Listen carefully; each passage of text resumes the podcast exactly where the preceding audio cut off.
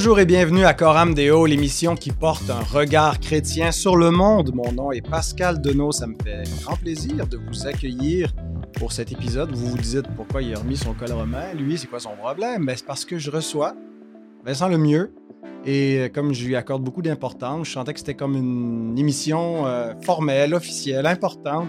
Je dis juste ça mes grands apparats. Bonjour Vincent. Bonjour mon grand pasteur.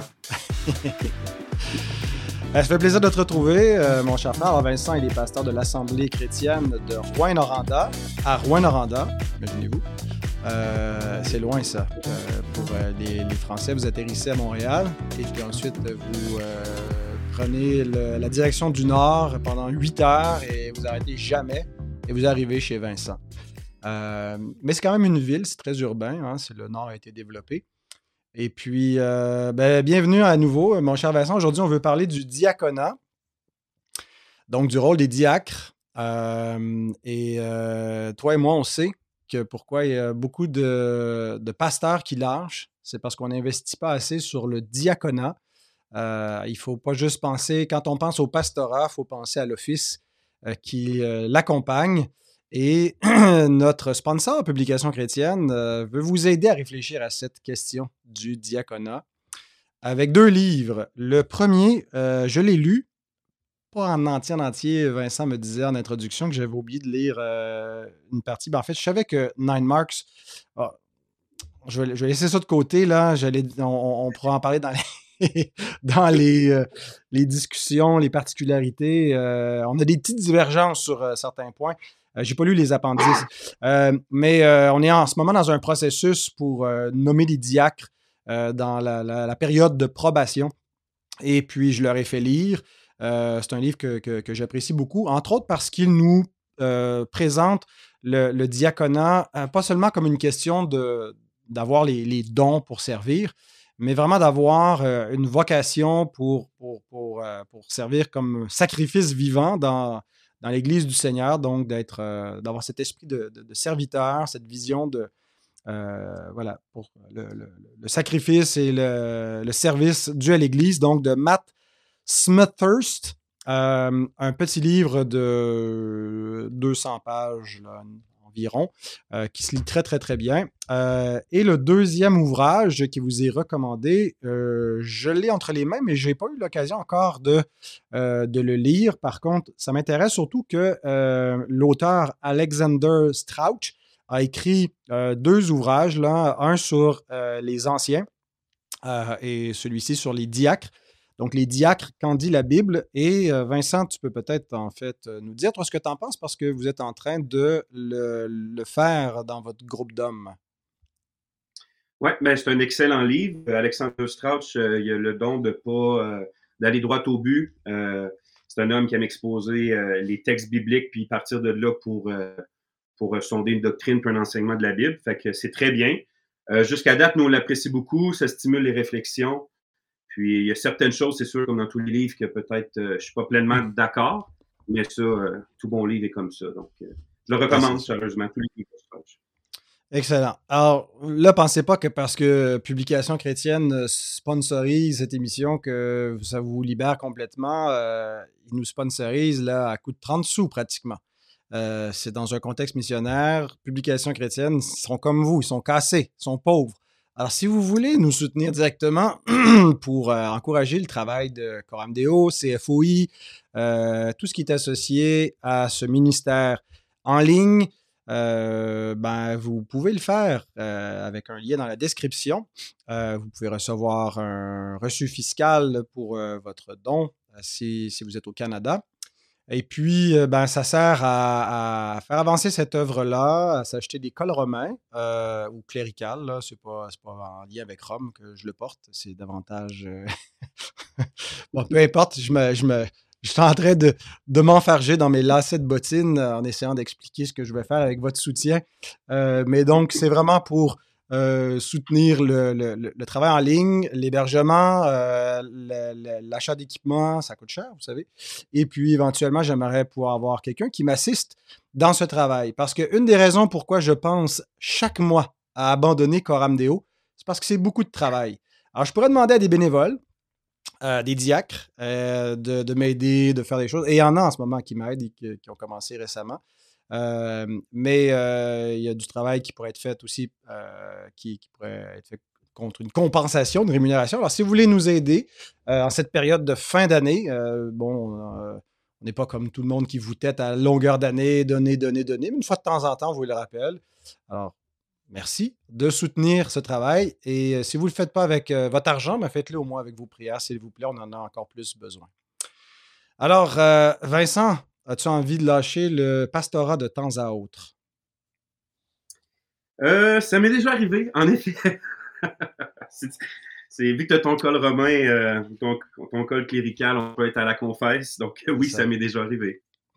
Oui, ben écoute, je pense qu'il n'y a pas un pasteur que ça n'y arrive pas de, de, convoiter cette idée de dire je remets ma lettre de démission, je, je m'en retourne dans la construction pour toi, ou euh, moi-même, ça m'a tenté même d'aller dans la construction. Ça me semble que ça serait, euh, beaucoup plus agréable. Mais bon, on croit, on se repent vite de cette idée. Le Seigneur nous fait aimer mmh aussi son travail. Mais je pense qu'une des raisons, parfois, euh, de ce qu'on pourrait appeler les, les écœurantites aiguës qu'on peut avoir, euh, c'est pas la seule cause, mais ça peut être lié au fait qu'il y a beaucoup de choses qui nous retombent dessus, qui ne devraient pas mmh forcément euh, appartenir à la sphère là, de, du, du, pastorat ou des anciens, euh, mais des, des diacres. Et d'avoir une bonne équipe diaconale, d'avoir des serviteurs dans l'Église euh, je pense que c'est certainement s'assurer de la longévité du pastorat, d'avoir euh, des, des, anciens qui peuvent être consacrés dans leurs tâches, aimer leur travail, euh, s'il y a aussi des, diacres qui peuvent compléter. Alors, on veut réfléchir à cette question aujourd'hui, mais on ne veut pas juste penser au diacre dans le sens du bénéfice que ça peut apporter au ministère pastoral, mais qu'est-ce que le diaconat? on, va, on a plusieurs questions qu'on va examiner ensemble, mais c'est la première. Donc, c'est quoi un diacre? exactement, d'où vient le mot, euh, c'est quoi son rôle, est-ce que la Bible définit euh, clairement, explicitement euh, qu'est-ce que c'est qu'un diacre, où il y a un peu de, marge de manœuvre pour interpréter et définir localement ou culturellement ce qu'on voit comme, comme diacre. Donc, qu'est-ce que tu en penses, mon cher Vincent? c'est quoi un diacre, mon Pascal? Le mot veut dire, grosso modo, un serviteur. Hein. Il y a plusieurs traductions possibles mais peut-être que plus répandu, c'est un serviteur. Il se trouve un peu partout dans la Bible. Tu nous, on l'associe, euh, on, a, on a traduit diacre pour l'associer à un office spécifique.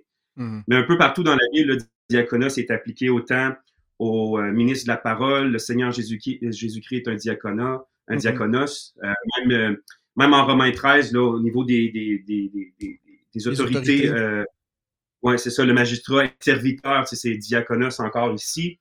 Euh, une femme euh, en, romain est appelée une diaconesse, une serviteur de telle église, l'église euh, de Sancherie, je pense, ou quelque chose comme ça. Donc, il y a différentes traductions selon le contexte, mais le, plus répandu, le plus basique est probablement celui de serviteur ou assistant même, ou service aux tables. C'est pas mal les traductions qui sont répandues. Maintenant, ça ne nous dit pas grand-chose de ce que c'est. Euh, surtout lorsqu'on en vient à l'appliquer à un office officiel. C'est mm-hmm. ce qu'on voit, euh, par exemple, euh, probablement que les textes où qu'on le voit le mieux, c'est dans, premièrement, Philippiens 1, où que Paul écrit à l'église de Philippe. il écrit d'abord, qui écrit à tous les saints qui se trouvent en, à Philippe, avec les évêques ou les surveillants et mm-hmm. les serviteurs, les diacres. Déjà là, on voit que semble, les diacres ne semblent pas être tous les, parce que tous les chrétiens sont les serviteurs à quelque part les uns des autres dans l'Église locale.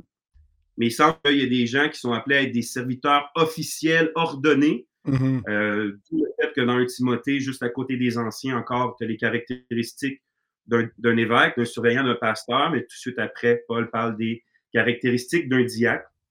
Donc, on voit que c'est un, un, office spécial, c'est un ministère spécial officiel dans l'Église locale. Bon, qui a rapport avec le service, on peut dire ça nécessairement, mais quel service? Euh, il y a beaucoup de débats là-dessus. Moi, je crois que euh, l'un des... En fait, je vais, approcher la question comme ça. Tu sais, euh, dans un Timothée, ce qui me fait beaucoup réfléchir sur le ministère des diacres, c'est dans un Timothée, bon, pas écrit à Timothée parce qu'il y a des problèmes dans l'église d'Éphèse. Puis ça, il y a des choses qui vont pas bien. Puis là, il, cherche à l'exhorter à régler ces choses-là. Il y a une manière de les régler, c'est bon, toucher le rôle des hommes, le rôle des femmes, mais aussi le rôle des anciens, puis euh, les anciens qualifiés, puis les diacres qualifiés. Puis quand il a fini cette discussion-là, dans Éphésiens 3, au chapitre 14, on lit Tout cela, je te l'écris avec l'espoir de me rendre bientôt auprès de toi. Mais au cas où je tarderai, c'est pour que tu saches comment il faut se conduire dans la maison de Dieu. C'est pourquoi je cite cela, c'est comme si, si on va avoir des églises en santé, des églises qui marchent bien, il nous faut non seulement des anciens qualifiés, mais aussi des diacres mm-hmm. qualifiés. Ça nous montre l'importance.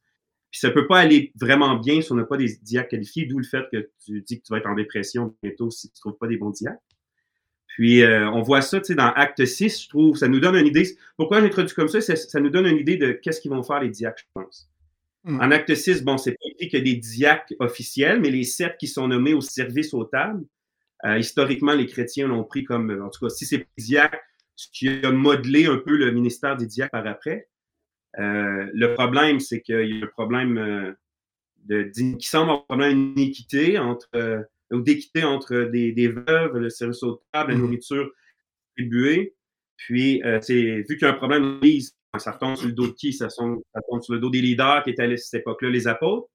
Puis ils le font volontiers, ils le font de bon cœur, mais là, ils voient que ça, c'était en train de nuire à leur appel principal, qui est euh, la prédication puis la prière.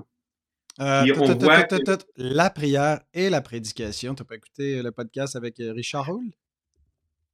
Non, pas encore. C'est le seul que j'ai pas écouté dans, les derniers temps. Moi, la prière, ça m'intéresse pas. Donc, la prière et la prédication, puisque vous êtes spirituel, mon, cher Pascal. Ben, c'est l'ordre euh, biblique. Euh, ça dit que ça m'a surpris. Euh, j'avais pas remarqué, mais il dit généralement, on, le cite dans l'ordre inverse, mais effectivement, Pierre dit qu'ils sont d'abord appelés à la prière et ensuite à la prédication. Mais excuse-moi, j'ai interrompu ton, le flot de ton envolée. Non, c'est très bien, mon Pascal. Euh, ben, dans le fond, tout simplement, dans, dans Acte 6, on voit qu'ils ont, ont, demandé à l'Église de se trouver sept hommes qualifiés. Mais ce que je veux faire remarquer, c'est quand ces, sept hommes-là ont été ordonnés officiellement, les mains, les mains des apôtres ont été imposées, c'est écrit immédiatement après, puis ça, c'est le verset immédiatement après au verset 7. Donc, au verset 6, bon, ceux-ci leur imposèrent les mains. Au verset 7, la parole de Dieu croissait, le nombre des disciples se multipliait beaucoup dans Jérusalem, et une grande foule de sacrificateurs obéissaient à la fois. Mm-hmm. Le résultat immédiat, d'avoir protégé de la, parole, de la prière et de la parole, euh, en instituant des hommes qualifiés pour prendre soin des, choses qui se passent dans l'Église, a été la croissance de la parole, a été la, conversion des gens, la croissance de l'Église. Donc, je pense que ça, ça nous indique un peu sur c'est quoi fondamentalement le rôle des diacres. C'est, à mon sens, peut-être que je suis le seul à le dire comme ça, mais c'est autant de prendre soin de l'Assemblée que de la protection du ministère pastoral c'est la protection. ils sont là, euh, ils, ils aident l'Assemblée. Il y a six les pasteurs dans l'aide de l'Assemblée. Là, on, va définir dans quelle sorte d'aide. Mais tout ça pour que le ministère de la prière et de la parole puisse rester le ministère de la, prière et de la parole et qu'ainsi l'Église puisse continuer à croître euh, selon la direction de la parole. Puis je crois que c'est une des raisons pourquoi on a autant de difficultés avec le ministère de la parole dans, dans le monde évangélique, c'est qu'on a des pasteurs qui ne sont pas assez dans la prière, ne sont pas assez dans l'étude, ne sont pas assez dans l'enseignement. les pasteurs ils ont des cœurs Dieu de vouloir aider, mais ils font des choses qui sont bonnes, mais qui sont pas qui sont qui sont pas leur appel principal. Mhm. Et donc, euh, on a une discussion des fruits par rapport à ça. Ouais. Non, et euh, rapidement, là, les, les euh, dans les petites assemblées qui, qui, qui, qui, qui peuvent se permettre d'avoir un ouvrier et encore, euh, des fois à, mi-temps. Euh, mm. ben, souvent, les choses vont retomber rapidement là, sur, sur le pasteur qui devient l'homme à tout faire, qui devient euh, le technicien, le concierge, mm. celui qui fait les déménagements, qui fait un paquet de trucs. Et puis, ben, rapidement, c'est ça, comme tu dis, l'appel principal est, est négligé. on voit donc que Dieu donne deux euh, offices euh, à son Église. Un euh, qui, qui, est proprement un office d'enseignement et de direction de l'Église. L'autre davantage orienté vers le service. mais ces deux offices travaillent conjointement pour l'édification et, et, la direction de l'Assemblée. On va voir un peu quel est le rapport entre, entre les deux. Mais déjà là, de la façon qu'on a présenté les choses, et je pense qu'on se rejoint ici, c'est on ne conçoit pas le diaconat juste comme une, espèce de, de, tâche transitoire. C'est une des choses qui m'a surprise quand même. Je ne sais pas si c'est l'ensemble de la vision de Nine Marks, mais je me souviens d'avoir entendu Mark Dever qui présentait un peu sa vision du diaconat. non pas comme on ordonne des gens qui vont être de façon permanente dans la vocation ou le ministère diaconal, euh, mais ponctuellement, il y a un besoin, un ministère, alors on va nommer des diacres euh, pour euh, une circonstance, puis une fois que leur mission est accomplie, ben, sont plus diacres.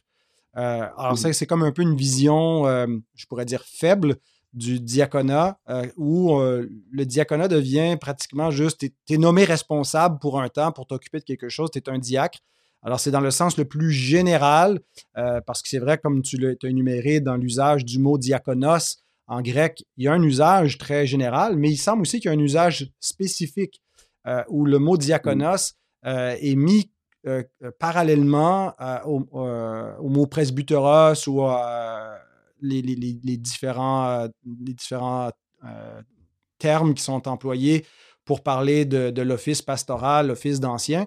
Euh, et, on, conçoit cette terminologie-là comme étant plus spécifique, plus technique, euh, qui mmh. Exige des, qualifications qui demandent un, certain temps finalement pour pouvoir les observer, pouvoir. Mais qu'une fois qu'on nomme ces gens-là, qu'on les met à part, ben, ils sont mmh. euh, consacrés dans, dans, dans cet office-là. Euh, et euh, en tout cas, chez nous, ça, ça a été euh, un grand élément dans le processus de, réforme de, l'Église, qui avait un modèle plus ouvert, évangélique, non confessionnel, où les anciens étaient nommés pendant, je pense, deux ans ou trois ans dans leur mandat, puis les diacres à peu près la même chose, et puis il y a une rotation qui se fait pour adopter plutôt la vision de ben, si Dieu ne se repent pas de ses dons et de ses appels, euh, ben, si quelqu'un mmh est, appelé par Dieu à devenir ancien ou devenir diacre, on va prendre beaucoup plus notre temps pour euh, lui, lui, lui, lui euh, confier cette charge-là.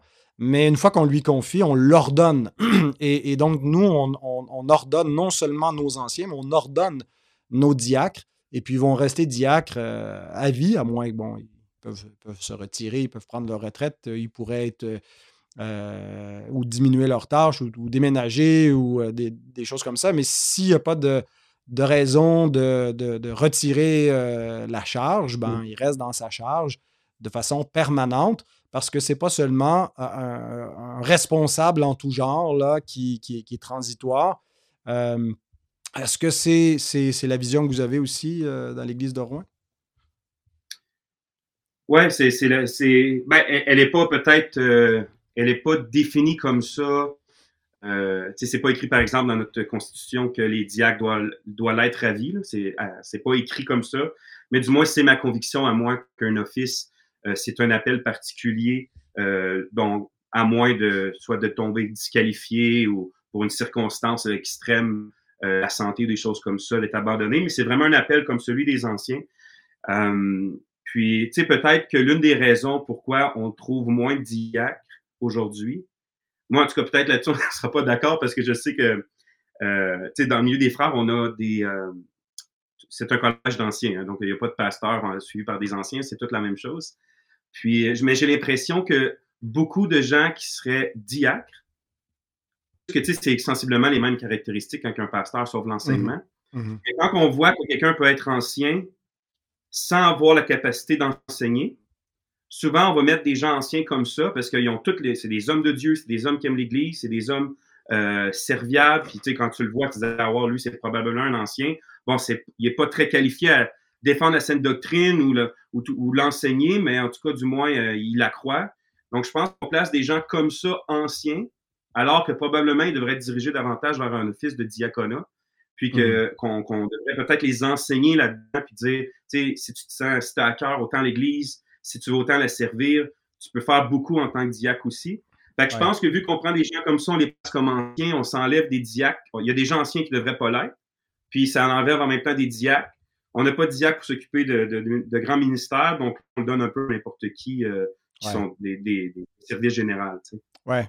Non, je te, je te, rejoins tout en, en étant quand même assez sympathique à la distinction entre des, anciens enseignants, des anciens surveillants. Euh, mm-hmm. je, pense que, bon, c'est ça, il faut, faut vraiment s'assurer que les anciens soient, capables de surveiller l'enseignement, surveiller la doctrine, surveiller euh, ce qui se dit. On sont davantage appelés à exercer une forme d'autorité, mais, mais je suis assez d'accord avec toi pour dire que des fois, on va. Il y a, des, des, personnes qu'on anciens qui feraient davantage de bons diacres. Euh, mais bon, il y a des raisons pragmatiques. Euh, on est dans des, petites assemblées, euh, on, voit ce qu'on a, on croit à la pluralité d'anciens. Alors, des fois, on n'aura pas tous des, gens qui sont les, anciens selon nos standards idéaux. Alors, on, voilà, on, va, on va, on va peut-être faire un peu de, compromis à ce niveau-là pour avoir une pluralité en se disant que c'est plus important comme critère. Euh, mais euh, une chose, nous, on est en train de faire un processus où on veut impliquer toute l'Assemblée dans le service. On veut que les gens aient la vision que l'Église, c'est un corps et que chaque personne est un membre et qu'un membre n'est pas là pour lui-même ou juste pour bénéficier des autres membres, mais pour servir et s'impliquer. Euh, et donc, on veut faciliter euh, la, participation au service dans l'Église, euh, en, restructurant un petit peu notre organigramme.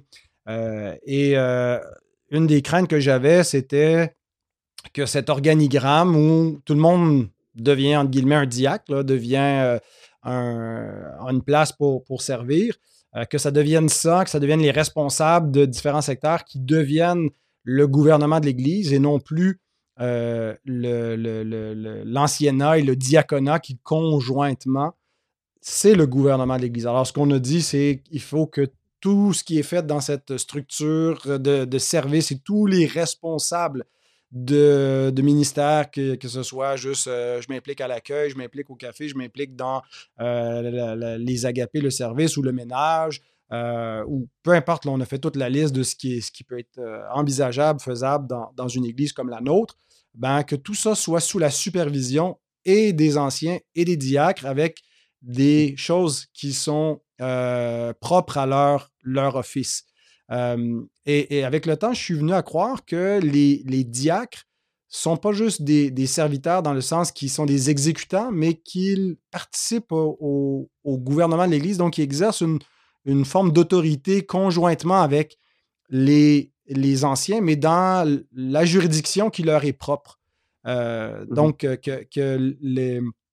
Euh, et ça vient un peu renforcer ma, vision un peu plus forte du diaconat, que c'est pas juste finalement les bons jacks qui sont là pour exécuter ce qu'on leur demande, pour assister les anciens. On comprend qu'il y a une notion d'assistance pour libérer les anciens qui puissent se mmh consacrer à la prière, à l'enseignement, à la supervision des membres de l'Assemblée, mais qu'ils euh, euh, prennent des décisions, euh, ils exercent des responsabilités, ils demandent des comptes, ils demandent même, je dirais, des comptes aux anciens, à qui concrètement, les anciens sont redevables à l'Assemblée, mais dans la, la vie quotidienne d'une assemblée, euh, c'est pas toujours évident là, de, comment est-ce qu'on rend des comptes à, toute l'Église dans une assemblée générale, ça se fait.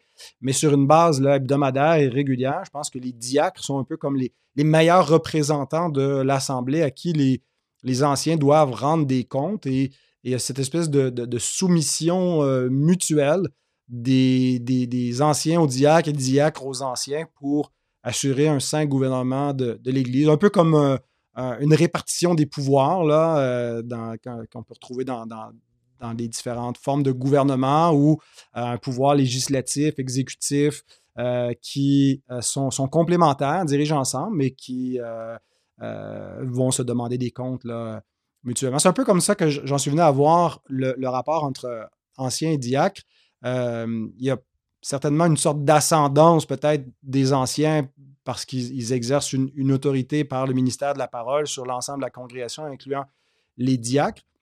Mais euh, euh, est-ce que dans ta vision du diaconat, les diacres ont une autorité?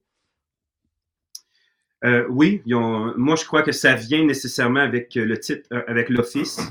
de base, l'office vient avec une autorité. Sinon, je vois pas à quoi servirait non plus une office s'il y aurait pas, s'il ne serait pas institué.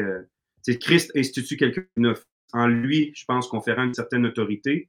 Aussi, je crois que ce serait illogique que les diacres n'aient pas d'autorité alors qu'ils seraient mis de l'avant comme ça, les épîtres, euh, comme devant être mis, euh, je veux dire, avoir une période de probation, être, euh, sondés, les, mains devraient leur être imposées. Donc, tout ça, je crois, contribue avec, à, l'idée d'avoir une certaine autorité pour les diacres. Maintenant, comme tu dis, c'est de savoir comment la définir.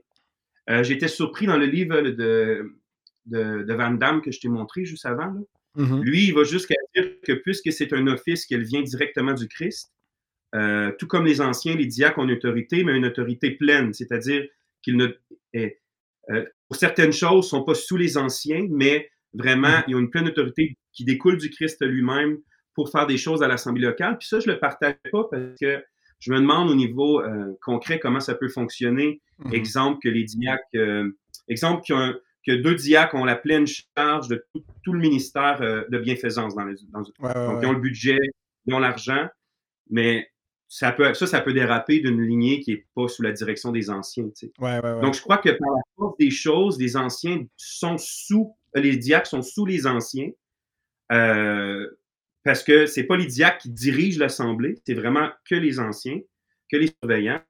Mais maintenant, l'autorité qu'ils ont, je pense c'est l'autorité qui vient c'est pour ça que je pense qu'il n'y a pas un ministère euh, de diacre décrit spécifiquement dans la Bible comme voici, un peu comme les anciens, là, dans une boîte, voici ce que c'est un ministère des diacres, parce que je crois que ça va selon et les besoins et les dons du diacre lui-même, mais que lorsqu'il a un ministère qui est, identifié, euh, que par l'Assemblée puis par les anciens, il a une, il a, comme tu dis, une espèce d'autorité jointe avec les anciens dans ce ministère-là. Il n'est pas mm-hmm. juste comme l'exécutif des anciens, comme tu dis.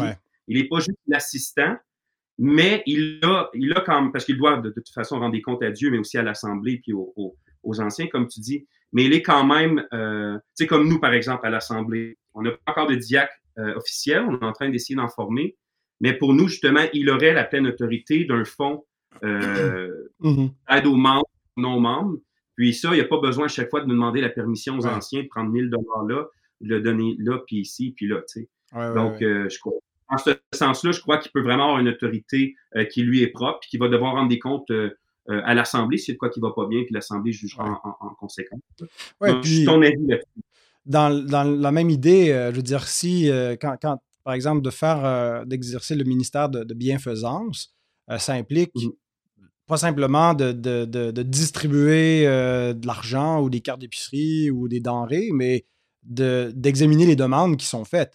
Euh, donc, on pose des questions aux gens. On, parfois, on va visiter, on va euh, vouloir euh, s'enquérir un petit peu sur le, budget, l'usage qui est fait, donc au niveau d'une famille. Alors, mmh. il y, a une forme d'autorité presque pastorale dans ce sens-là qui, qui est exercée où on, avant de, simplement aider, ben, on exerce un, discernement, puis euh, on demande des comptes aux gens, hein, euh, et puis on établit un peu des, bases. Qui on aide? Euh, est-ce qu'il y a des conditions pour recevoir de l'aide? et des choses de cette nature-là. Alors, c'est pour ça aussi que dans notre vision du diaconat, on a exclu les, femmes parce qu'il semble que les diacres, avec la vision forte qu'on développait du diaconat, sont, exercent nécessairement une autorité sur l'Assemblée, même si ce n'est pas par le biais de la prédication, mais euh, mmh par le service où ils ont à décider des choses, euh, à voilà, donner une, à influencer ou à même exercer une forme d'autorité sur des, des, familles ou des, des personnes, bien, ça nous apparaissait problématique que des, que des femmes soient ordonnées diaconesses. Mmh maintenant, des femmes bien sûr, peuvent être servantes, euh, diaconesses dans ce sens plus général, comme chacun est appelé à être serviteur de, son prochain. Mais on croit que l'office est euh, réservé euh, à des hommes. Mmh est-ce que des. Quels sont les arguments généralement que tu utilises quand, je pense que toi aussi tu crois au, diaconat masculin? Mmh oui, oui, je suis d'accord avec toi là-dessus. les arguments, il y en a plusieurs. C'est sûr que si on part de l'idée que c'est un office avec une autorité dans l'Église locale. Déjà là, en faisant, en, regardant tous les textes bibliques, on voit qu'une femme euh, n'a pas d'autorité à prendre dans l'Église locale. Donc déjà là, ça nous indique cette, euh, dans cette direction, ça, ça, nous montre cette direction-là. Juste pour revenir un peu à la question d'avant, puis je vais faire un lien avec celle-ci. Euh, pour moi, je crois que les diacres aussi sont les mieux placés pour être les représentants des anciens. Exemple que les anciens sont pas là, ou mm-hmm. qu'il y, a quelque chose, peuvent facile, sont les, les mieux placés euh, pour représenter les anciens ou un ancien.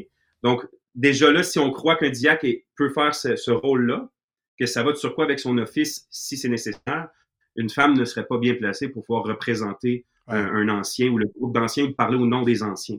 Mais je crois qu'une chose que une chose qu'un diacre peut faire de, dû à son office. Maintenant, pour moi, l'argument euh, le plus fort, je trouve, euh, concernant euh, le, que l'office du diacre soit réservé purement aux hommes, se trouve dans un Timothée 3.11, puis c'est un texte à débat, c'est sûr, mais personnellement, je trouve qu'il n'y a pas vraiment de débat à avoir, parce que le thème, tu sais, où, qu'il y a un débat, c'est que le texte est entrecoupé quand, il parle, quand Paul décrit les caractéristiques des diacres, commence à nommer des choses pour le diacre masculin, dont d'avoir euh, mari d'une seule femme. Exemple, on sait qu'il parle des hommes. Ensuite de ça, dit, et la femme doit avoir certaines caractéristiques. Revient ensuite parler de certaines caractéristiques du diacre masculin. Puis la question, le débat, c'est souvent les, les gens disent, ben, regarde, les femmes ici, c'est, c'est les femmes diacres. Donc, ils parlent mm-hmm. des femmes diacres. Moi, quand que je regarde le grec dans cette, euh, dans ce passage-là, je trouve que, même sans voir le grec, je pense qu'on peut, euh, on mhm. peut euh, facilement. Euh, parce que dans le fond, le terme traduit par femme, c'est gouné en grec. Puis il peut être autant, c'est vrai, il peut être autant traduit par femme ou épouse. C'est le contexte qui vraiment. C'est pour ça que y a certaines traductions françaises qui vont mettre les épouses des diacres, par exemple. parce qu'ils vont, ils vont l'interpréter comme ça. Mais personnellement, au verset juste avant, quand ça parle des anciens, Gouné est pris au verset 2, lorsque Paul dit que les, les, les, les d'une seule, d'une seule femme. Ensuite de ça, au verset 12, quand ça parle des diacres, c'est écrit que euh, les diacres doivent être mariés d'une seule femme. Et donc, lorsqu'au verset 11, entre les deux, tu as le même terme gouné qui est repris, euh, mm-hmm. pour moi, c'est incohérent que là, il soit interprété comme une épouse. Donc, juste le mot et son usage dans le contexte, mais aussi, je trouve que même si on, lit juste le français, euh, pour moi, ce serait incohérent que Paul euh, interchange, parle par extrémité des diacres hommes, fait une parenthèse pour parler de celle des femmes, mais il dit pas tout en même temps, puis il revient comme s'il avait oublié euh, celui des hommes. Euh, mm-hmm. pour parler de, du diaconat masculin. Pour moi, ça fait pas de sens dans le flot du passage, dans l'argument du passage. Ça fait beaucoup plus de sens, cependant, si Gounet, là, il parle des femmes, des diacres. Donc, il, compte, il parle des caractéristiques des diacres, puis il dit, en passant, leurs femmes aussi, euh, dans ce ministère-là doit être comme ça et comme ça et comme ça. Puis il continue simplement à parler des caractéristiques du diacre masculin. Fait que, mhm. en même temps, en parenthèse, je trouve ça quand même spécial que dans Acte 6, même s'il faut faire attention de tirer trop de doctrine de là, c'est un ministère, il y avait un problème avec les femmes, les veuves, puis ce qu'ils ont nommé comme ah, pour personne, pour les aider officiellement, puis ont redonné des, des sept hommes, c'est sept hommes qui ont redonné. Oui, c'est pas, pas sept, personnes, mais c'est sept anères euh, qui est demandé qui se traduit littéralement mâle. Choisissez parmi vous sept, euh, hommes euh, mâles, sept, euh, sept euh, boys. Pour, Pardon? Sept boys. Oui, sept boys. Puis pourtant, c'est les femmes, c'est des veuves qui avaient besoin d'aide. Ça aurait été l'occasion idéale de nommer des femmes officiellement pour prendre soin d'elles. Puis c'est simplement des hommes qui ont été pris en charge. Qui ont été mis en charge. Bon, je sais que certains euh, vont, vont, peuvent être choqués de cela. Euh, en fait, l'idée, c'est qu'en excluant euh, les femmes du diaconat, on les exclut absolument pas du service.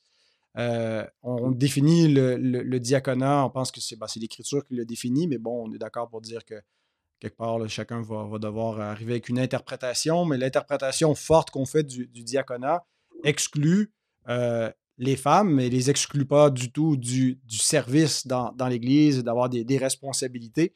Euh, au contraire, ça serait bien malheureux que ce soit ce qui serait compris là, de notre, notre discours. Euh, mais donc, on veut euh, tenir en compte, comme tu le, tu le mentionnes, que les, les diacres, on doit regarder également leurs épouses. fait partie de leur qualification, mmh que finalement, une, épouse qui pourrait être, peut être une plus-value ou pourrait être un, empêchement à un office diaconal. ça fait partie. Puis bon, si c'est vrai des, des diacres, c'est encore plus vrai des, anciens, même si ce n'est pas dit explicitement dans les, critères dans 1 Timothée 3. Toujours dans notre réflexion sur le, rapport entre les anciens et les diacres, ça arrive dans nos, euh, dans nos milieux où les gens n'aiment pas trop. Euh, ben, en fait, on voit les deux tendances. On voit euh, des personnes qui conçoivent l'office diaconal un petit peu comme une première étape avant de devenir ancien, un poste d'essai. Peut-être pas exclusivement un poste d'essai, mais en tout cas, avant que quelqu'un soit ancien, il devrait être diacre normalement pour beaucoup de gens. Et d'autres considère que c'est une erreur, qu'on euh, on vient un petit peu dénaturer l'office diaconal si euh, on en fait euh, un, premier office en vue de devenir un ancien. Puis c'est intéressant parce que c'est pas seulement quelque chose qu'on retrouve dans nos traditions évangéliques, mais déjà même dans la dans l'Église de l'Antiquité, on retrouvait un peu plus cette idée que le, diacre c'était comme un peu l'évêque en devenir qui commençait son, son, ministère pastoral en, participant au service et en étant un peu plus près des gens, sensibilisés à leurs besoins avant de, de leur prêcher. Puis euh, il y a un bon article de, de, Étienne Omnes sur Par la foi qui est sorti dans les, derniers mois, qui, qui, apporte un peu cette, vision-là là, du diaconat comme une préparation au, ministère d'évêque. Mais je sais qu'à la réforme, pour, pour Jean Calvin, c'était aussi quelque chose qui était problématique, c'était qu'on en faisait, on ne respectait pas la juridiction qui était propre des diacres si on, exigeait finalement, ou on utilisait cela comme juste un prérequis avant de devenir un, ancien. Et, quelque part, je trouve qu'il y a une espèce d'équilibre à retrouver euh, je, suis, assez d'accord pour dire que c'est deux juridictions différentes. Il y a des gens qui ne sont, pas appelés à l'anciennat, qui sont appelés vraiment à être, diacres. Mais euh, quelqu'un qui qu'on pense voir des dons d'anciens, euh, en particulier s'il est jeune, je ne serais pas non plus tout à fait contre de le faire passer d'abord par le diaconat avant de le, reconnaître comme un ancien. Je ne sais pas qu'est-ce que tu en penses? Euh, ben, je suis d'accord avec toi sur le fait que c'est vrai qu'on a tendance à voir peut-être les deux extrêmes. Euh, moi, je viens d'un milieu où que justement c'était systématique qu'un ancien il fallait qu'il fasse ses preuves comme diacre avant de pouvoir. Euh, c'est comme une étape. Avais, tu devais passer par là. Après ça, tu aboutissais au, ministère supérieur, qui était celui de, de l'ancien. Euh, je crois que c'est fondamentalement une erreur une dénaturation du ministère des diacres. Euh, de cet office-là qui est grandiose, qui est excellent, qui est, qui est important. Euh, maintenant, je pense que ça arrive de se tromper, hein, parce que les, deux mm-hmm. ministères, euh, au niveau de la qualification du caractère de l'homme, de sa sainteté, de sa piété, c'est exactement la même chose. Mm-hmm. donc, souvent, quand tu vas voir un, homme qui aime autant l'Église, puis qui, qui, qui, qui, est pieux, puis qui aime la saine doctrine, automatiquement, on va tendance à, avoir, des, à vouloir avoir des anciens, puis à le voir comme un ancien. En cours de route, ça, on peut remarquer que finalement, il manque la, la, la, compréhension, euh, la communication, euh, de, puis la défense de la saine doctrine. Donc, euh, tu sais, il, peut commencer dans, un, dans une démarche pour devenir pasteur, puis finalement switcher pour être diacre. Puis l'inverse aussi, quelqu'un qui apparemment ne semble pas avoir un don d'enseignement, ou du moins une aptitude, mais c'est un homme pieux, puis on le place dans un, dans un diaconat. Puis finalement, les années passent, puis tu te rends compte que il y a, un don, euh, il est apte à enseigner, il a le désir de le mhm. faire, euh, mhm. il est apte pour diriger, puis, puis il se sent inspiré maintenant à ça. Rien, euh, on va pas dire non, non, tu été, été institué comme diacre, donc tu vas rester diacre toute ta vie. Je crois que c'est mhm. là qu'il faut être un peu flexible. Mais je crois, par exemple, peut-être différemment de toi là-dessus, je crois que si on pense que quelqu'un est appelé au pastorat, qu'au lieu de le comme diacre, on, a, on, doit le former puis se concentrer dans le, dans, le pastorat, quitte à le faire plus longtemps. Mm-hmm. Euh, euh, bon, maintenant, c'est pas une erreur de, de, le rendre diacre, mais moi, c'est que j'aurais tendance à faire. si si j'impose les mains pour que quelqu'un devienne officiellement un, diacre, c'est que je veux qu'il se sente appelé au diaconat Comme moi, exemple, je me sens appelé au pastorat. Ouais. Fait que si, si, se sent pas appelé, tu comprends-tu où je vais aller avec ça? Oui. Non, non, c'est ça. Puis je pense que le plus gros danger, c'est ça, c'est un petit peu de, de dénaturer euh, légèrement euh, l'office. Mais il me semble quand même que euh, quelqu'un qui. que tous les anciens devraient également être dans l'âme des, des diacres, dans le sens que l'une des raisons pourquoi est-ce que les, les, apôtres ne ben, sont pas allés servir aux tables, c'est pas parce que ça faisait pas. Je veux dire, Jésus a lavé les pieds de ses disciples. Alors, il faut avoir un esprit de service. Il faut être un, fondamentalement un serviteur pour être un, un ancien. Absolument, euh, il y a des considérations euh, pratiques et d'appel qui fait que dire, bon, ben, c'est. Ah, mm-hmm. tu vois, euh, Alexander Strauch, dans son livre, comme je t'avais dit au début, avant qu'on commence l'émission, pour lui, il, traduit le mot diaconos par assistant. Quand mm. il en parle, il démontre que, dans le fond, les, les pasteurs, les dirigeants de l'Assemblée ont la charge d'un peu tout c'est eux qui doivent s'assurer que euh, autant des finances que de l'aide aux membres, c'est pour ça que les apôtres le faisaient naturellement. D'où le fait que les, les, diacres, euh, en fond, sont là pour venir les assister dans l'accomplissement de toutes ces tâches-là qui sont bien trop grandes pour quelques hommes seulement. Comme je t'ai dit, je suis pas d'accord avec le fait de systématiquement dire que les diacres, c'est des assistants des, anciens, mais ça montre que dans le fond, euh, oui, les anciens devraient avoir un cœur de, de diacre, un cœur de serviteur euh, exactement, en fait, comme le Christ l'avait aussi. Oui. Non, puis ben c'est ça. C'est important de définir les choses, euh, comme tu dis, puis d'être capable de dire euh, on s'est trompé ou on, on a juste en cours de route, parce que comme tu, le rappelles, il y, a, beaucoup de similitudes à ces deux offices. Là, ils ne sont pas en, opposition, au contraire, ils fonctionnent ensemble. Moi, je me souviens que quand on a, on a commencé à étudier la confession de foi en vue de, de prendre le tournant réformé il y a, au début de mon ministère, dans les années 2005-2006, euh, rapidement, quand on est arrivé à définir le rôle des anciens, les diacres, il y avait trois des anciens, euh, où on avait trois anciens, puis il y en a deux d'entre eux qui ont dit, ben finalement, euh, toute, considération faite, on, pense qu'on est davantage des, diacres. et, et, et c'était pas comme de rétrograder, c'était plutôt de dire ben, notre, notre appel correspond mmh. plus avec ces dons-là, et puis c'est. Mmh. Alors, euh, les choses devenaient un peu plus claires, plutôt que de se dire, bon, ben, ça fait, ça fait beaucoup de temps que tu es diacre, tu as de l'ancienneté, donc deviens ancien. euh, c'est ben, un peu comme la, vision euh, évangélique pragmatique là, qui était établie jusqu'à ce que les, choses soient un peu euh, rectifiées. on a évoqué des, des, des, critères, peut-être, je ne sais pas si tu as le texte devant toi, on pourrait lire. en se dirigeant vers la fin de l'émission, qu'est-ce qui est exigé par rapport au diacre euh, dans l'épître, euh, la, première de Paul à Timothée. C'est au chapitre 3. Et on peut passer un peu là-dessus. C'est quoi les. Qu'est-ce qu'il faut considérer chez les candidats à l'office diaconal? C'est écrit au verset 8. De même, il faut que les serviteurs, donc les diacres, soient dignes, sans double langage, non admis à beaucoup de vin, ni avides d'un gain honteux, gardant le, mystère de la foi dans une conscience pure, qu'eux aussi soient d'abord mis à l'épreuve, ensuite qu'ils servent étant trouvés sans reproche, de même que les femmes soient dignes, non médisantes, sobres, fidèles à tout égard, que les serviteurs soient mariés d'une seule femme, conduisant bien leurs enfants et leur propre maison, car ceux qui ont bien servi acquièrent une bonne maturité ou une bonne, une bonne maturité ou une bonne assurance pour eux-mêmes et une grande hardiesse dans la foi qui est dans le Christ Jésus. Hmm. Voilà. Alors, euh, qu'est-ce, qu'on, qu'est-ce que tu as envie de souligner euh, dans ce qu'on doit considérer? On veut, euh, on veut susciter des vocations, on veut avoir beaucoup de diacres dans, dans, nos églises. donc, chez ceux qui aspirent à servir le Seigneur, qu'est-ce qu'on doit considérer principalement dans, l'office diaconal? Ou qu'est-ce que ça t'inspire de faire, de lire cette liste-là?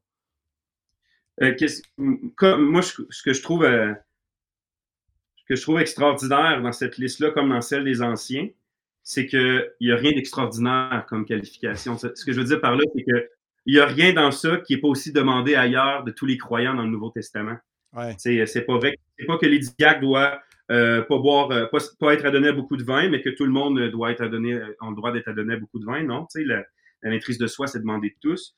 Mais ce que ça nous démontre, c'est que les diacres, comme les anciens, doivent être euh, des modèles de ces caractéristiques-là. Autrement mm-hmm. dit, ça doit être des gens qui marchent, qui sont pieux, des gens qui, euh, qui, qui, qui, ont une maturité spirituelle, et tout ça. Donc, dans le fond, euh, si quelqu'un désire être diacre ou ancien, la première chose qu'il doit faire, c'est d'être un homme, un homme de Dieu. C'est un homme qui, qui a un, caractère exemplaire, pas un homme sans faille, mais un homme qui ne demeure pas longtemps dans ses failles, qui se repent lorsqu'il tombe, un homme qui, mm-hmm. qui, cherche de plus en plus le Seigneur, qui aime de plus en plus l'Église.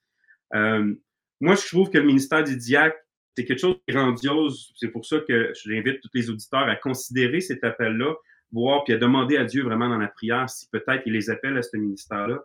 Parce que ce ministère-là, dans le fond, montre comment tu peux être une pierre euh, importante, cruciale d'une église locale, même si tu n'as pas le don d'enseignement, même si tu sais, des fois, on pense que c'est, c'est l'ultime, euh, l'ultime aboutissement de la vie chrétienne, être pasteur, mais c'est pas le cas.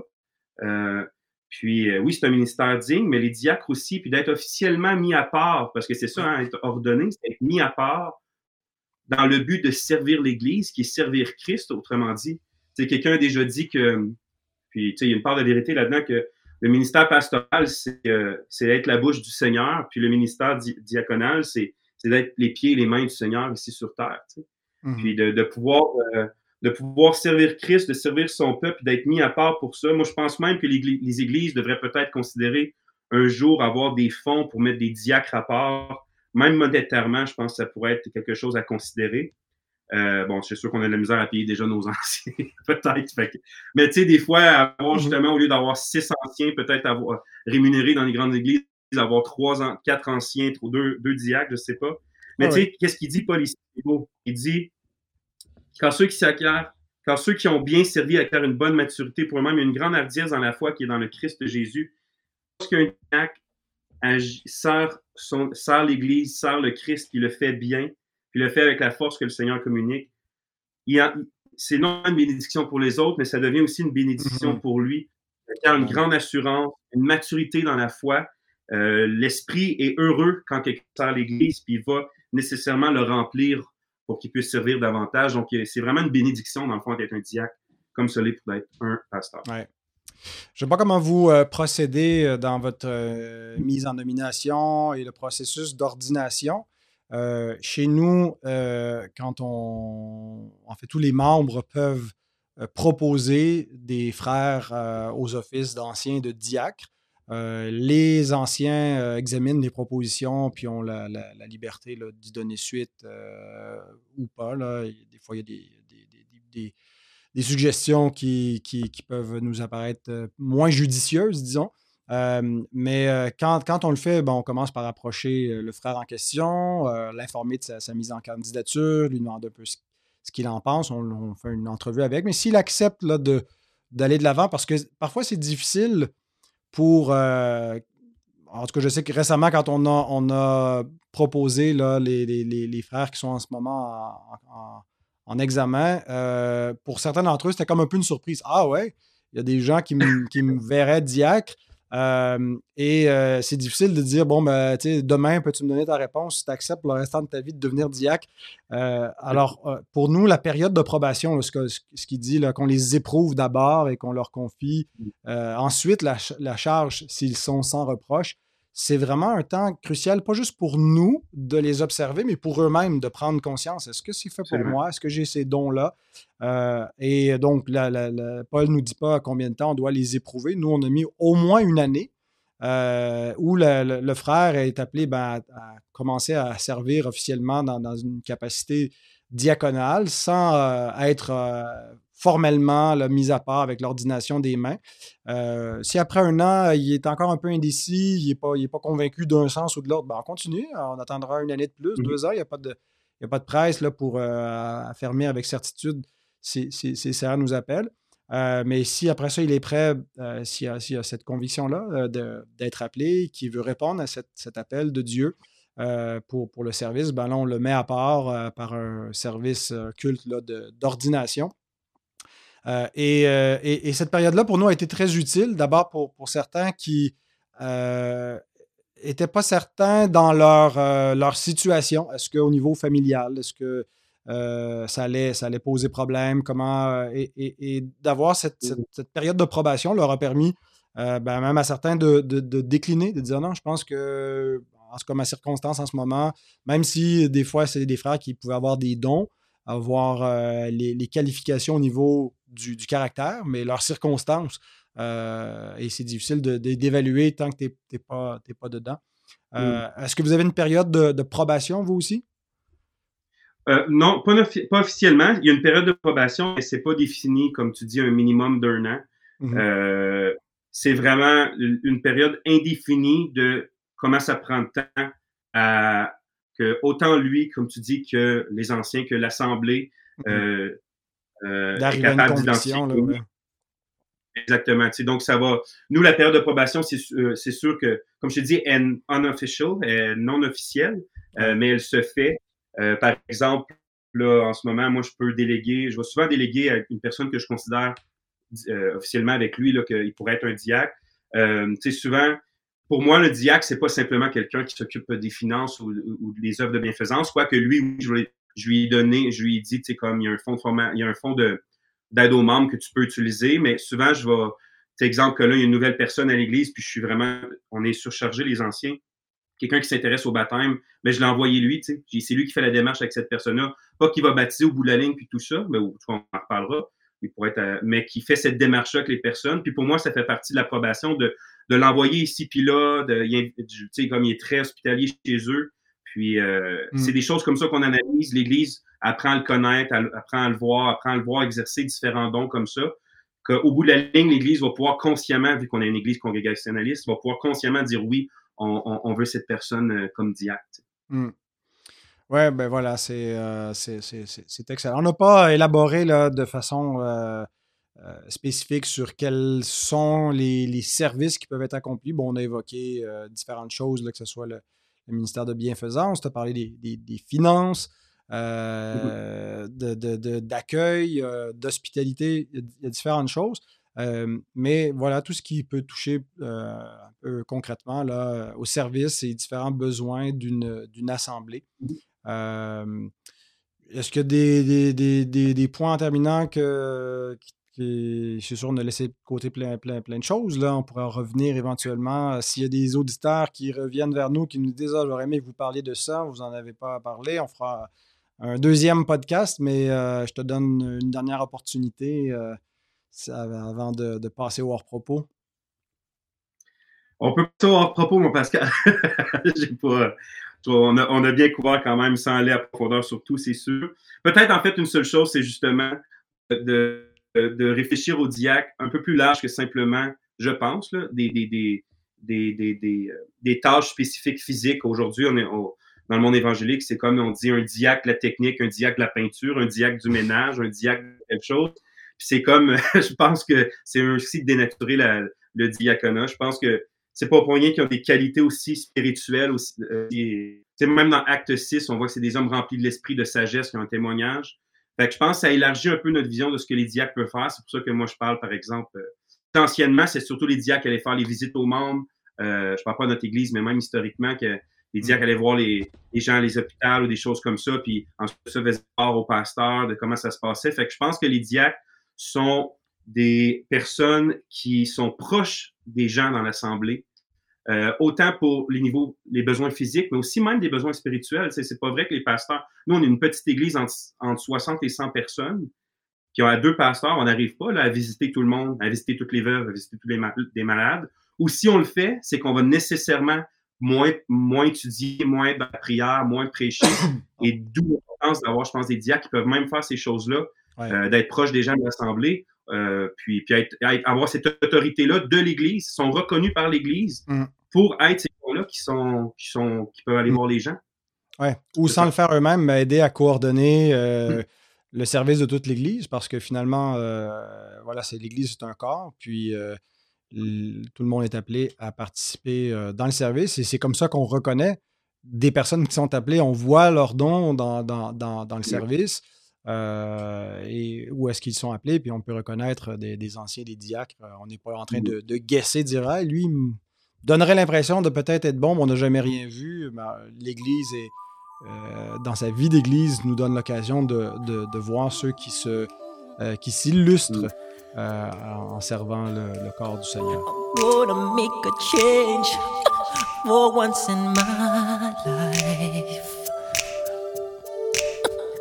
Gonna feel real good. Gonna make a difference. Gonna make it right. As I turn up the collar on my favorite winter coat, this wind is blowing my mind. I see the kids in the street with not enough to eat. Who am I to be blind, pretending not to see? A son's disregard, a broken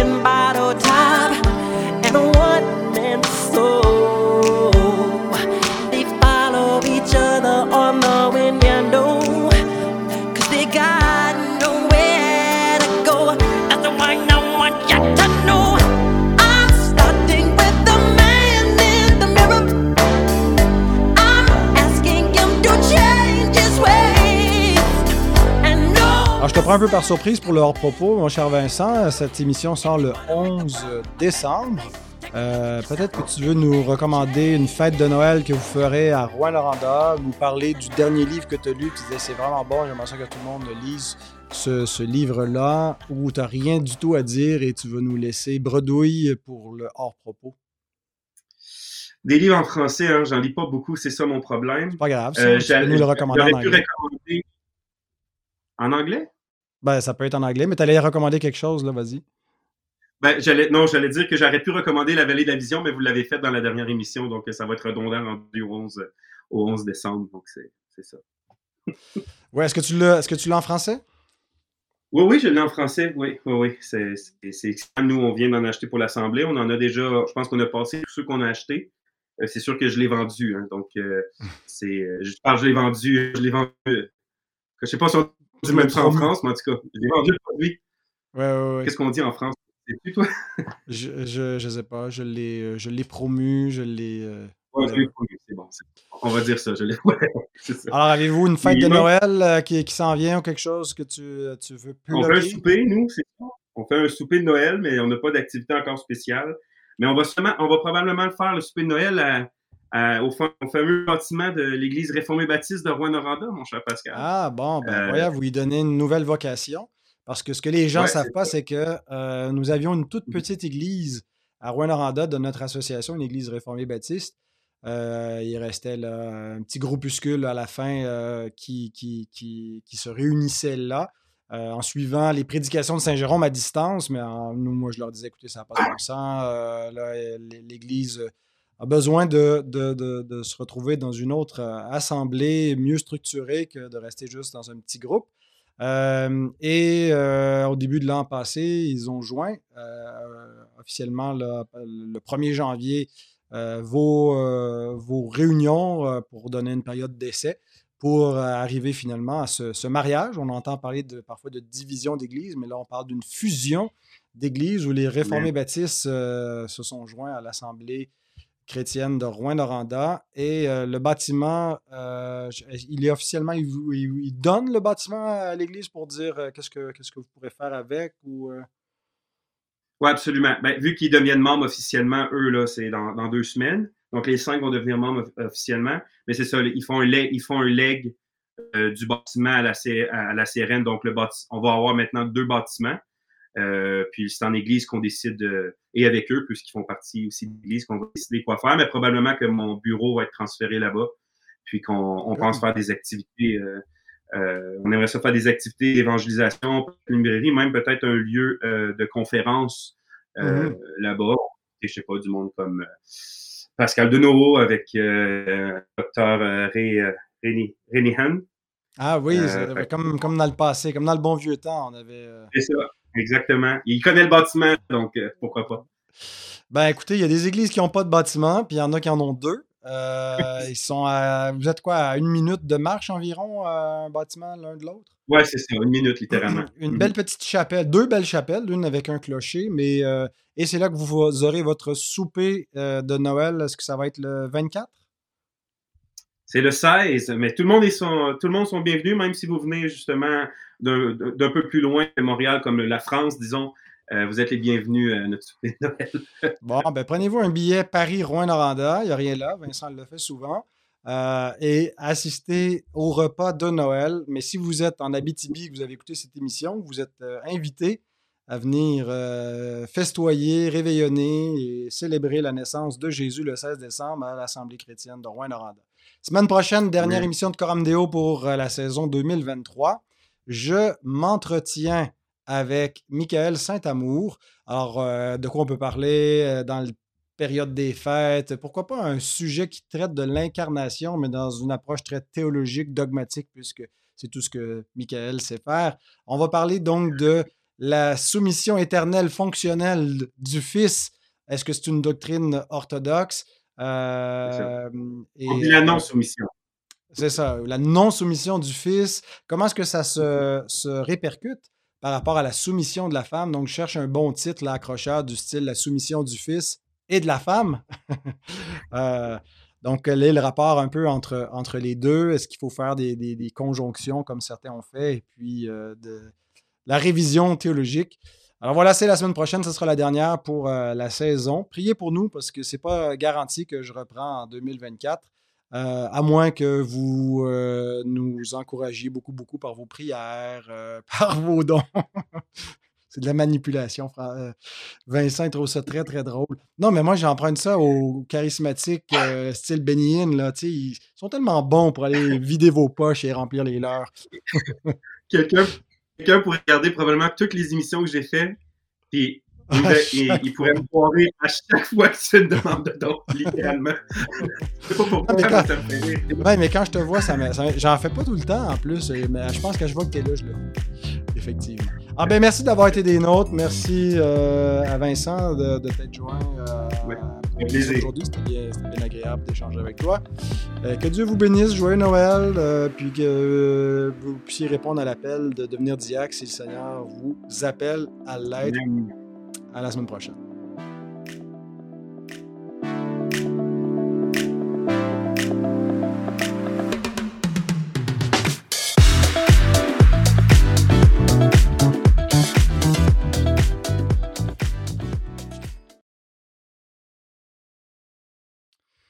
Ouais, ben le son, c'est pas si mal. Euh, je pense que c'est plus l'image qui est, qui est floutée. Je vais voir ton collet parce je, t'ai étonné, qu'après euh, deux minutes, je euh, j'avais pas encore de, remarques de ta part. Non, mais je me suis dit, je, ne suis pas pour sortir mes, euh, mes grands apparats juste pour Maxime Georgel. C'est ça. hey, ça a l'air d'avoir cartonné pareil, hein, le. Ben oui, grâce grâce au frère Paul Adrien, euh, qu'on remercie, qu'on salue. on, ne prie pas avec vous, mais on vous salue. non, non. On s'excuse. Peut-être qu'on prierait, je sais pas. C'est les évangéliques sont divisés. Il y en a qui trouvent ça, euh, même chez les évangéliques, qui s'étonnent, mais pourquoi vous priez pas? Et d'autres qui m'ont dit, mais comment vous osez leur parler? Comment vous osez l'appeler frère? Ben, c'est juste son titre, là. Ouais, c'est ça, c'est ça. Ouais, non. C'est même pas le fait de juste prier. Euh, oui, il y a l'idée de prier, mettons, avec un catholique, mais c'est aussi, il y a ça, déjà, qu'il faut discuter. Euh, je parle pas normalement, là, mais je parle juste. Euh, moi, c'est même le fait de juste prier comme ça, une espèce de. sur une vidéo TikTok, un genre de Notre Père, qu'on dirait que ah, ah. ça a comme pas Ouais, je pense qu'ils n'ont pas la même euh, notion de la prière. Là, pour nous, c'est comme. Euh, c'est moins rituel, c'est vraiment plus. Euh, OK, là, c'est sérieux, on arrête tout. on fait pas ça comme on the fly. Là, je te fais un petit, une petite prière, puis signe de croix. Puis... Mais. Des fois, il y a des protestants aussi qui pensent qu'avec des collets pastorales, sont un peu plus spirituels. Ça doit être la même chose un peu. Il y en a qui pensent ça. non, mais moi, je te l'avais dit, ma théorie là-dessus, je trouve ça, euh, je trouve ça magique, ce petit bout de plastique. Euh, j'ai, j'ai pas beaucoup l'occasion de le mettre, puis j'ai dit, tiens, quand même, Déo, c'est une belle place pour. Euh, moi, ma femme, a capote parce que je mets des vestons. Imagine si tu commences à mettre ça. non, non, mais moi, je les ai habitués. Euh. En fait, moi, quand, je suis rentré dans la famille réformée baptiste, c'était euh, Raymond Perron, Jacques Pelletier mettait ça. Moi, je trouvais ça génial. Je l'avais vu la première fois à la mmh faculté avec ça. Mais non, euh, chez nous, ils m'ont fait comprendre assez vite euh, oublie ça, tu porteras jamais ça. Donc, dès que j'ai été engagé comme aumônier, je l'ai mis.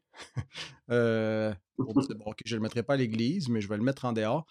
Et c'était euh, Mhm. très efficace, l'effet que ça produisait en public. là, C'est comme si ça, ça rouvrait des portes. Les, les gens, euh, les gens m'arrêtaient euh, en public pour me demander la confesse, parlaient de Dieu partout. Pardon? C'est vrai, ce que tu- dis?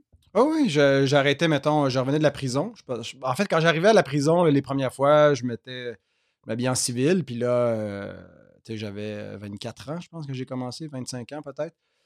J'étais l'aumônier de l'unité spéciale de détention, le, le super maximum. Il y en a un au Canada.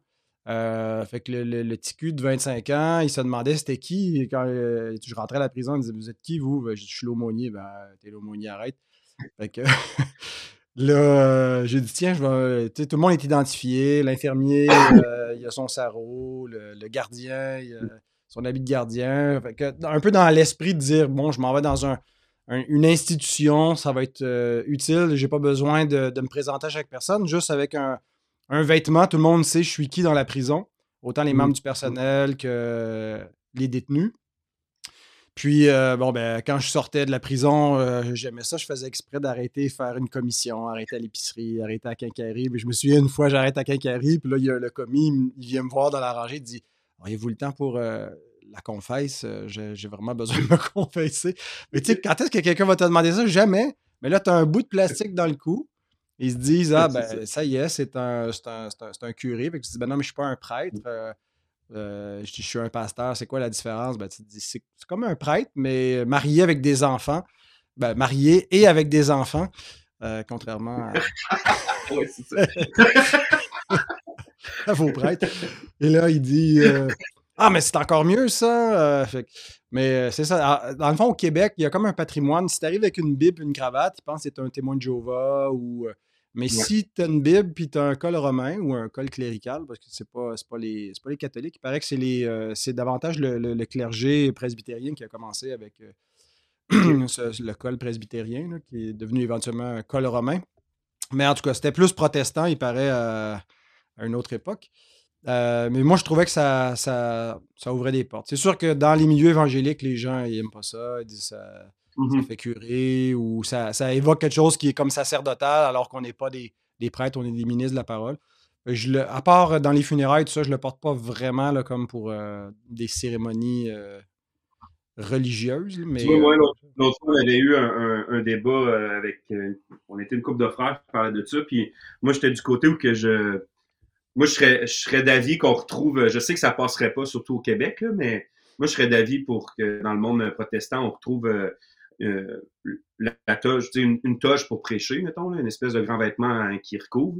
Je mhm. trouvais l'autre fois, j'avais lu, quoi je disais exactement, je me souviens plus, mais que, sais, il paraît que l'idée pour les protestants de ça au début, c'était, c'était pas tant pour euh, montrer, euh, faire une distinction entre lui qui, qui prêchait et les autres, mais surtout comme pour que l'idée, c'est que s'efface le prédicateur, dans le fond. Mhm. C'est que ça soit que la parole, puis qu'il n'y a rien qui vient, sais, d'un prédicateur à l'autre, d'une prêche à l'autre, son vêtement, tu Mhm. le vois jamais, tu n'es jamais Ouais. faire ça. C'est que, c'est que le porte-parole, dans le fond, puis euh, je trouve Ah, que c'est un bon vraiment- point. C'est un bon point. Puis Ouais. des fois, c'est ça, c'est que ça. hum, C'est vrai que le- l'habillement peut être euh, distrayant. Bon, il y en a qui. Qui sais pas, mais moi, tu sais, mon, mon petit côté un peu euh, rebelle fait que je, je varie les nœuds papillons, euh, je. Je sais pas trop, euh, mais que ça peut être, euh, tu sais, euh, les gens attendent de voir, bon, qu'est-ce qu'il va avoir mixé comme couleur cette semaine, tandis que là, tu t'effaces derrière ta toge. Le mieux, ça serait de mettre une espèce de gros paravent, là, tu sais, puis t'as juste une voix derrière. non, ça prend un contact visuel, qu'on puisse regarder les gens à qui on prêche, puis qui nous voient aussi. Au moins, t'es pas, pas encore au jean serré et au, au, gil- au pull serré. Non, non, non, mais ça, ça, ça, c'est la, la chose, tu sais. Je, je- moi, je trouve que justement, il y a, il y a- il y a une sorte de liturgie dans le culte, mais toute notre façon de s'approcher, d'approcher, pour moi, de, de mettre une coche de plus le dimanche matin, mettre le veston ou le papillon, la cravate, c'est justement, c'est de c'est par révérence pour la parole de Dieu. C'est, tu sais, on s'en va d'un mariage, t'arrives pas là en crotté, tu tu, veux comme que. C'est par respect, c'est, t'estimes les gens. Fait que, tu sais, si on le fait pour, pour euh, des, des- des choses importantes, mais qui, quelque part, n'ont pas la même importance que le culte rendu à Dieu. Euh, Ouais. Puis même Mais dans. ça, on dirait que c'est une. Vas-y, vas-y, vas-y. Ben, dans l'Ancien Testament, c'est sûr, c'était des, c'était des prêtres, mais c'est- pourquoi est-ce qu'il leur donnait des, des habits jusqu'aux caleçons de lin, puis tout ça, c'était pour marquer leur office? C'est pas comme tel lui-même qu'il y y a- y une distinction dans ce qu'il est, mais c'est la, la fonction qu'il occupe. Non, moi, je suis, je, suis, je suis tout à fait pour. Jacques Pelletier, je sais qu'il il utilise encore le col romain euh, à Québec. Mhm. Euh, bon, j'habitue tranquillement nos gens euh, à ça, Ouais, euh, c'est ça. en le mettant à, à Coram Deo. On- Tu es le pionnier du retour, du retour à ça. C'est parfait. C'est ça. C'est parfait. dire quelque chose? Ah, ben, J'allais dire que c'est comme.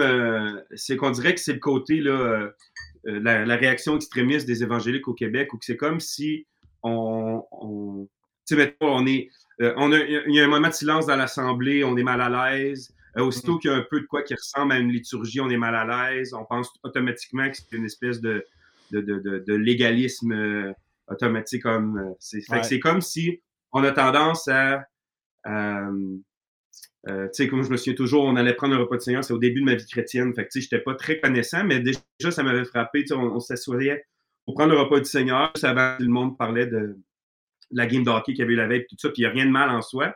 Mais c'est juste que c'est comme si on arrive, l'église, dans le fond, c'est comme aller dans notre salon, puis euh, il n'y a, y a, y a- il y a plus le côté transcendant que, Ouais. même encore à ce jour, tu sais, les bâtiments des églises catholiques sont tellement euh, faits pour euh, invoquer la transcendance que même encore à ce jour, on dirait que ça. Tout le monde sait que quand tu rentres dans une église catholique, automatiquement, c'est Ah ouais. attention, c'est silencieux, il y a un côté transcendant, méditatif. Mais ça, dans les églises évangéliques d'aujourd'hui, il y a zéro ça là, pour la plupart du Ouais, temps. on l'a comme combattu un peu ouvertement, puis on comprend qu'il y avait, euh, y avait une espèce de, de gap à, à combler, là, un fossé euh, entre la, la distance de Dieu, puis bon, de, de retrouver la, la proximité qu'on a dans, dans l'Évangile, mais on tombe dans l'autre extrême, là, moi non plus, j'aime pas le, le gars en- qui, qui arrive en skinny jeans, puis qui, euh, je peux comprendre, C'est la mode Ah ouais, c'est ça ça, vient pas. Exact. On veut pas le voir, ton set de clés.